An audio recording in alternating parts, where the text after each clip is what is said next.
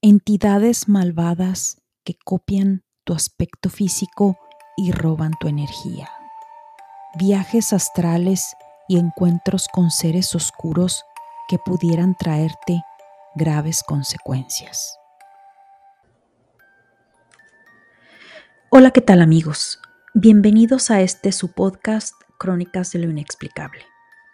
El día de hoy les traigo dos historias. Una de ellas es acerca de un tema que probablemente ustedes hayan escuchado. La gente lo conoce como viajes astrales, pero en realidad son experiencias extracorporales. La otra historia es relacionada al llamado fenómeno doppelganger, que es un término usado para hacer referencia a una aparición de una persona viva en un lugar cuando en realidad está en otro sitio al mismo tiempo. Esto que a continuación les narro le sucedió a uno de mis primos.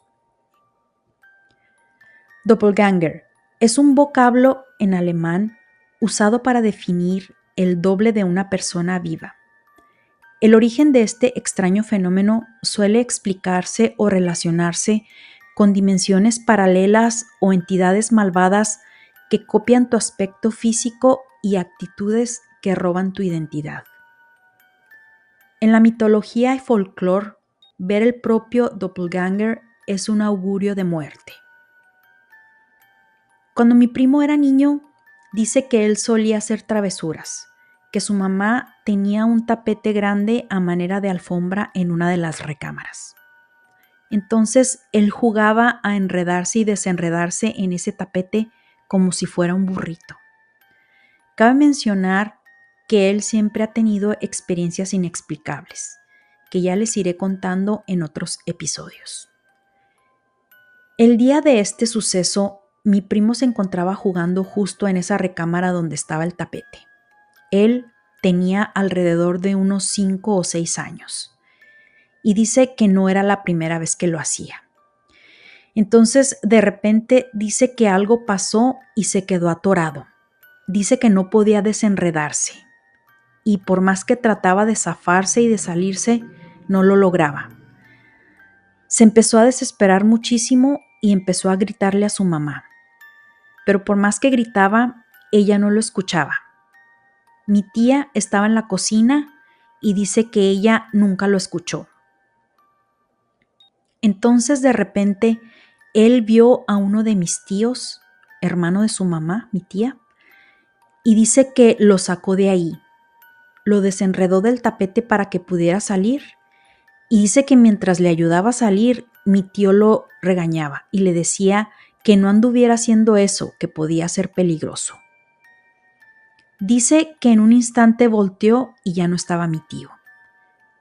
Entonces, él sale de la recámara y empieza a buscarlo por toda la casa. Fue a la cocina a preguntarle a su mamá que dónde estaba mi tío, que quería darle las gracias y quería saludarlo. Su mamá le dijo que mi tío estaba en la Ciudad de México, donde siempre había vivido. Entonces él se sintió un poco confundido, porque claramente lo vio, y no solo eso, sino que le habló. Entonces le dice a su mamá que él lo acababa de ver, que había estado en la casa, y que lo había ayudado a salir del tapete. Su mamá le dijo que no, que eso no era posible, que tal vez se había confundido o que lo había soñado. Pasa el tiempo y un día, después de muchos años, mi primo le preguntó a mi tío que si alguna vez había estado en la casa ayudándolo a desenredarse del tapete, esperando que tal vez él le dijera que sí, que había estado allí. Pero ¿cuál fue su sorpresa que mi tío le dijo que no, que eso nunca sucedió, que él no recordaba nada de eso? Mi primo hasta la fecha no logra explicarse esa situación que él vivió. Y hoy en día ese tío vive en Chihuahua y está perfectamente bien, sin ningún problema. Viaje astral o experiencia extracorporal. Todo comenzó un día mientras mi primo estaba con un amigo escuchó una plática acerca de estos temas que son un enigma. Y no solo escuchó, sino que presenció algo que le atrajo muchísimo, y es como él empieza a interesarse más en el tema, en cómo poder hacer que tu subconsciente, tu alma, tu espíritu o como quieras llamarle, viaje hacia diferentes partes del mundo o del universo, lo que la gente conoce como los viajes astrales. Dice que él tenía alrededor de unos 15 años cuando empezó a querer saber más sobre este tema. Dice que la mamá de uno de sus amigos de la prepa era quien le empezó a explicar cómo hacerlo y se reunían para practicar. Durante estas prácticas empezó a desarrollar la capacidad de poder decidir a dónde querer viajar. Dice que al principio, muchas de las veces no sabía si había pasado en realidad o si lo había soñado, porque dice que eran viajes un poco extraños, incluso hasta, hasta otros planetas. Sin embargo, de los viajes que él realizó, les contaré tres de ellos, los cuales fueron comprobados por terceras personas y antes de entrar en materia, les comento estos datos importantes para los que se estén preguntando cómo se hacen estos viajes. Dice que una vez en casa de su amigo, mientras hacían una práctica, su amigo vivía en un segundo piso, en un edificio que estaba sobre una avenida muy transitada. Dice que él se desprendió de su cuerpo, estando en la azotea. Dice que cae y pudo sentir cómo los carros le pasaban por encima. Después de este evento le explicaron que estos viajes no deben tomarse a la ligera, que había que practicar y seguir al pie de la letra las recomendaciones. Por ejemplo, le explicaron que había que posicionar su cuerpo al tratar de regresar del viaje, de tal manera que las extremidades, tanto manos y piernas, vayan entrando de manera alineada, porque hubo ocasiones donde él regresó a su cuerpo y dice que no logró hacerlo. no logró hacerlo correctamente, que entraba de golpe y eso le causaba que al día siguiente amanecía dolorido de una pierna o de un brazo. Cabe mencionar también que la posición con la que viajas es en posición horizontal Dice que él lograba ver su cuerpo acostado en la cama, así tal y cual se puede ver en las películas, y que si te concentras donde piensas que quieres estar, ahí apareces. Bueno, entrando ya en materia, uno de los viajes que él hizo fue cuando una tía suya estaba enferma y estaba internada en un hospital a muchos kilómetros lejos de donde él vivía.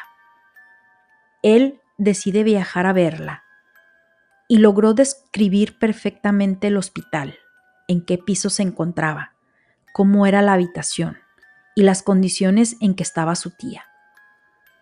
Su familia que se encontraba cuidando de ella se sorprendieron muchísimo cuando él les dio todos estos detalles, pues no había manera que él lo supiera estando tan lejos. La segunda ocasión dice que uno de sus hermanos no le creía, le decía que estaba loco y lo retó a hacer algo para poder convencerse. Le dijo que para poder creerle iba a dejar algo en la noche en la mesa enseguida de su cama y que él tendría que decirle exactamente qué fue lo que dejó. Entonces su hermano, tal y como lo planearon, dejó algo en el buró y al día siguiente, ¿cuál fue su sorpresa? Que mi primo le dijo exactamente qué era lo que le había dejado. Le había escrito una nota y él pudo decirle exactamente qué era lo que decía. No puedo repetir las palabras, solo puedo decirles que le recordó a su mamá, así que ya se imaginarán. La tercera y última, y la que más llamó mi, mi atención, es más, no solo me impresionó, sino que me causó mucho miedo. Fue en una ocasión mientras él, estando en su cuarto, quería desprenderse de su cuerpo y por más que trató, nunca lo logró.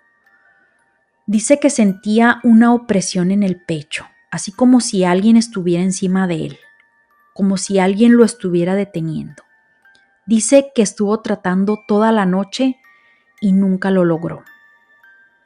Al día siguiente llegó a la escuela y su amigo le dijo que su mamá quería hablar con él.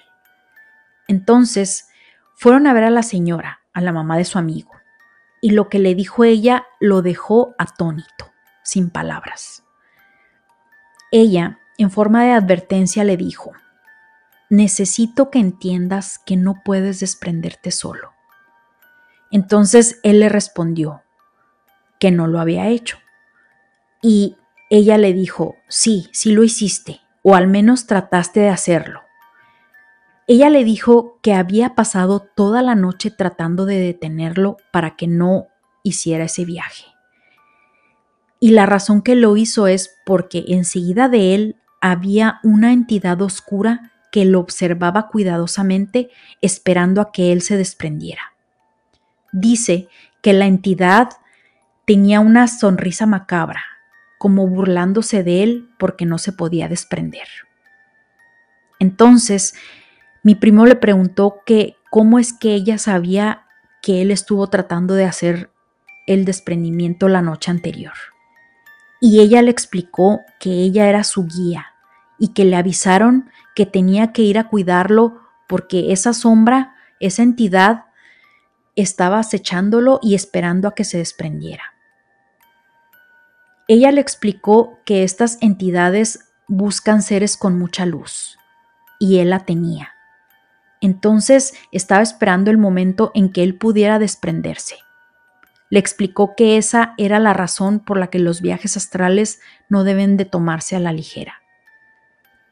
Le dijo que no se debe viajar solo, y no solo eso, sino que él no sabía cómo viajar. Para explicarlo con peras y manzanas, es como cuando vas manejando en una autopista de alta velocidad y no sabes manejar. Podrías chocar con otras personas que también se encuentran haciendo estos viajes y ocasionar un caos. Aparte de toparte con todo tipo de entidades, buenas y malas.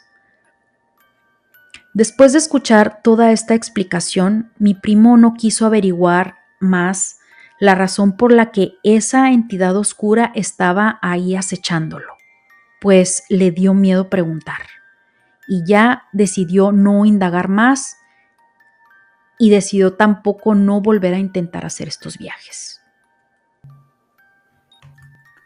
Espero que la historia les haya parecido interesante.